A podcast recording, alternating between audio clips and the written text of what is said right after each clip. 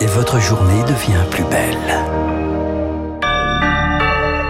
Bon réveil à vous qui nous rejoignez sur Radio Classique. Il est 7h29. Dans un instant, le journal.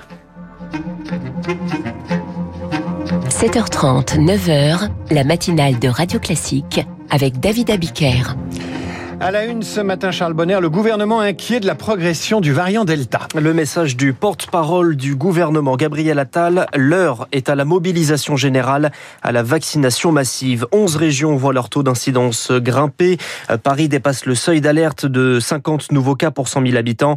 Chez les jeunes 20-29 ans, ce taux double en une semaine. Le variant Delta, c'est désormais 40% des contaminations, mais il sera majoritaire à la rentrée. C'est une certitude pour Christian Rabot du CHU de Nancy. Bientôt, il y aura plus que du delta. Le nombre de contaminations risque effectivement d'augmenter progressivement. On peut avoir du virus qui circule, y compris chez des vaccinés, une contagiosité qui est abaissée grâce à la vaccination et pour autant augmentée à cause du delta. Donc les deux peuvent s'équilibrer. Mais chez des gens qui, pour ceux qui sont vaccinés, ne feront pas de forme grave. Donc il y a des forces vraiment contraires qui, pour l'instant, ne permettent pas d'affirmer qu'on va avoir un scénario catastrophe et qui surtout ne sera pas immédiat dans tous les cas et nous permettre de faire ce qu'on devrait faire avec encore un peu plus d'acuité que maintenant, c'est continuer à vacciner, vacciner, vacciner. L'infectiologue Christian Rabot, interrogé par Rémi Pfister, Olivier Véran et les fédérations de professionnels de la santé en faveur de l'obligation vaccinale pour les soignants.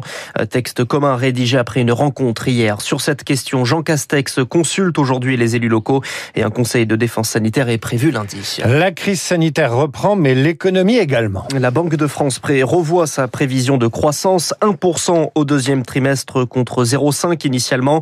Et pour relancer l'économie, le gouvernement mise sur la jeunesse. Le dispositif Un jeune, une solution faite c'est un an. C'est l'heure du bilan présenté par Elisabeth Borne aujourd'hui.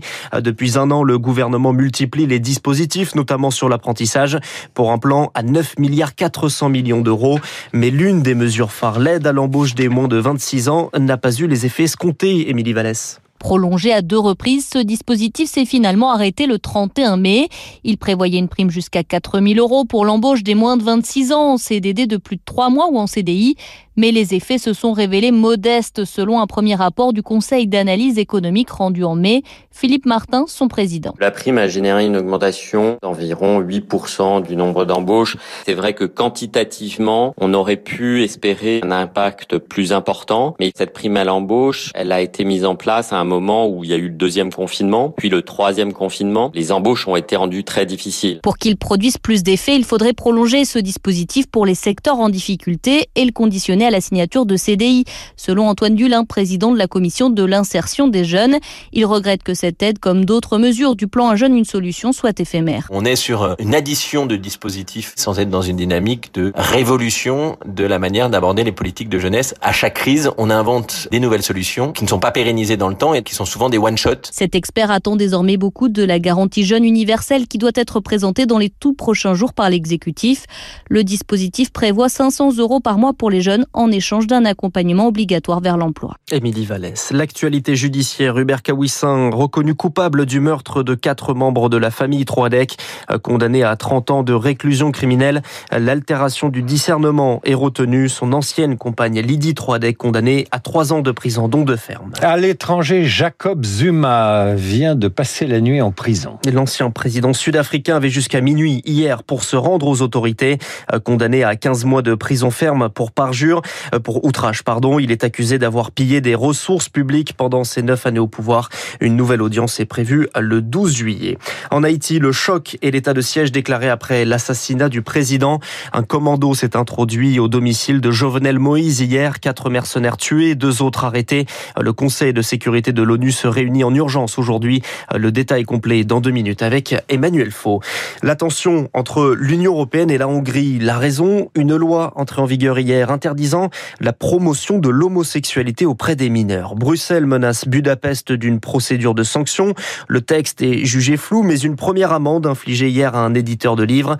Les associations dénoncent une législation liberticide. C'est le cas d'Amnesty France, dont Sébastien Tuller est le responsable de la commission LGBTI. La loi interdit toute euh, représentation de l'homosexualité et de la transidentité dans les médias en journée avant 22 heures. Donc ça veut dire qu'on ne pourrait plus diffuser certains films, certaines, séries qui euh, représentent une romance euh, homosexuelle par exemple. Et pareil, les programmes scolaires, interdire toute éducation à la sexualité. On prive tous les enfants en Hongrie d'informations qui pourront leur être utiles, qu'ils soient LGBTI ou non. Propos recueillis par Marie Martyrossian. Enfin, c'est l'été. Pour de nombreux enfants, c'est le départ pour les colonies de vacances. Oui, tous les ans, je voudrais que ça recommence. Merci papa, merci maman. Vous connaissez bien sûr la chanson de Pierre Perret. Une année compliquée, bouleversée pour les enfants.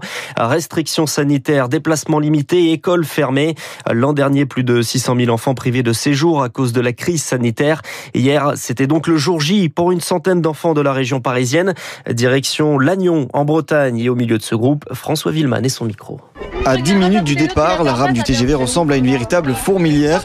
Les enfants s'impatientent. On va démarrer. Et certains ont déjà prévu leur activité. Moi, j'aime bien les chasses aux crabes. En plus, on pourra prendre des coquillages très beaux pour notre maman. Pour Andreas, ça sera plus sportif. Moi, la voile, j'adore ça. Quand je vais arriver sur la plage, je vois la voile, je m'embarque dans la voile et comme ça, je fais mon petit truc euh, peinard. Et son équipage est au complet. Il y a le barreur, ce sera moi. Lucas, il sera peut-être à la grande voile ou au feu, comme il veut. Inola, elle, est animatrice. Depuis 30 minutes, elle empile les valises.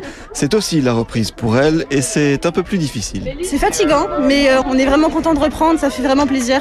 Euh, Il y en a eu l'année dernière, mais euh, on n'a pas pu tous partir à cause de, de tout ce qui s'est passé. Pour moi, ça fait deux ans. Des colonies de vacances qui vont devoir s'adapter au contexte sanitaire. Dès lundi, 6 millions d'autotests seront distribués partout en France dans les centres d'accueil et chaque organisateur met en place un protocole strict. Thibaut Dufresne, directeur général du CEI, le centre d'échanges internationaux. Nous renforçons les mesures d'hygiène dans nos centres avec un nettoyage des surfaces les plus touchées, une aération des locaux ou une réorganisation par petits groupes. Des mesures qui n'entament pas leur joie. Les sourires sont visibles même sous les masques. Bonnes vacances. Et puis, euh, vous l'avez euh, annoncé hier, l'oracle Ah. du football, l'Angleterre qualifiée pour la finale.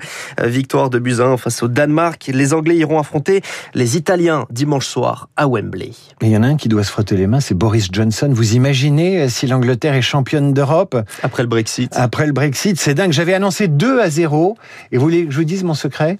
Oui, dites-moi. Je l'ai dit au hasard, totalement. Oh là là. J'avais aucune Et connaissance. dimanche des- soir, des Italie ou idées- Angleterre Angleterre toujours. Angleterre 2-0 toujours C'est mieux pour l'actualité. Oui, on change pas une équipe qui gagne. C'est pas bien pour l'Italie, mais c'est mieux pour l'actualité. Merci Charles Bonner. Vous revenez à 8h30 pour euh, les infos. Dans un instant, les spécialistes.